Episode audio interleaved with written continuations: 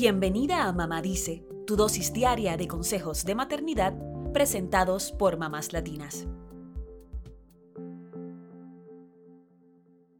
No importa cuán progresistas puedan ser en una familia o cuánto intenten dividir las tareas del hogar, suele pasar que cuando se trata de la crianza en una pareja heterosexual, las mamás tienden a llevar la mayor parte de la carga. Esto pasa porque todavía mucha gente cree que las mujeres somos cuidadoras naturales y por eso deberíamos tener mayor participación en la crianza.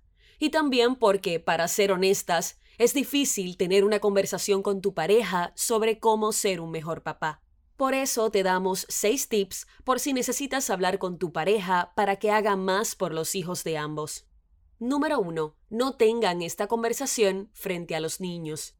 Es importante que a la hora de criar seamos un equipo, y esto debe ser así tanto para padres biológicos, adoptivos, padrastros o tutores.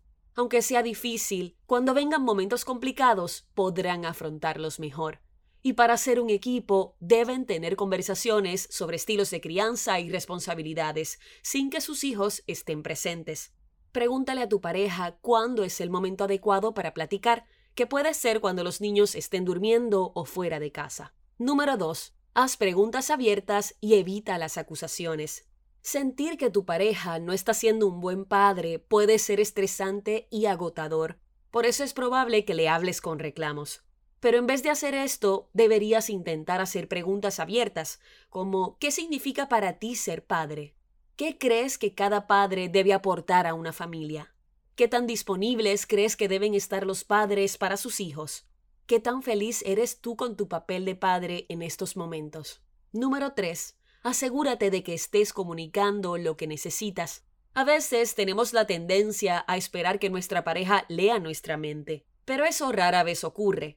En lugar de asumir que tu pareja sabe lo que necesitas, es mejor que expreses tus deseos y necesidades directamente. Y también pregúntale a tu pareja cuáles son sus deseos y sus necesidades. Luego de escuchar estos planteamientos, es hora de buscar soluciones. Estas son algunas recomendaciones de lo que puedes decir. Siento que necesito más ayuda a la hora de poner a los niños a dormir. ¿Cómo me puedes ayudar? Siento que no hay suficientes horas en el día para hacer todo lo que tengo que hacer. ¿En qué responsabilidades crees que podrías reemplazarme? Número 4. Si hay problemas de comunicación, considera la posibilidad de acudir a un profesional.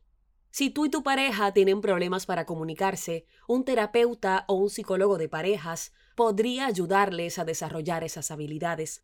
A veces nos ponemos a la defensiva cuando tocamos temas tan delicados, y una persona externa puede ser la mejor alternativa para mejorar la comunicación. Número 5. Deja que tu pareja también exprese cómo se siente. Quizás sientes que tienes la mayor parte del peso de la crianza, pero puede ser que tu pareja no se sienta con el espacio suficiente para ejercer su paternidad. Sea como sea, es importante tomar en cuenta que tu pareja también puede tener una lista de cosas que quiere discutir contigo. No somos perfectas y a veces crecemos más como personas escuchando a la otra parte. Número 6. Acepta que no estarán de acuerdo en todo. Si tú y tu pareja tienen dificultades porque no han podido dividirse adecuadamente las responsabilidades de la crianza, podrían resolverlo con estos consejos que acabo de compartir. Sin embargo, si los problemas tienen que ver con que no se ponen de acuerdo en la forma de ser padres, quizá deban buscar un punto medio. Por mucho que amemos a nuestra pareja, no significa que verá la crianza igual que nosotras. Siempre que los hijos estén bien cuidados y se sientan amados, permítele a tu pareja ejercer su paternidad como lo sienta. A veces en las diferencias está el balance para criar en conjunto. Lo importante es desarrollar una buena comunicación por el bien de toda la familia e intentar hacer lo mejor que puedan por sus hijos. Eso es todo por hoy. Acompáñanos mañana con más consejitos aquí en Mamá Dice y síguenos en mamáslatinas.com, Mamás Latinas en Instagram y Facebook y Mamás Latinas USA en Twitter.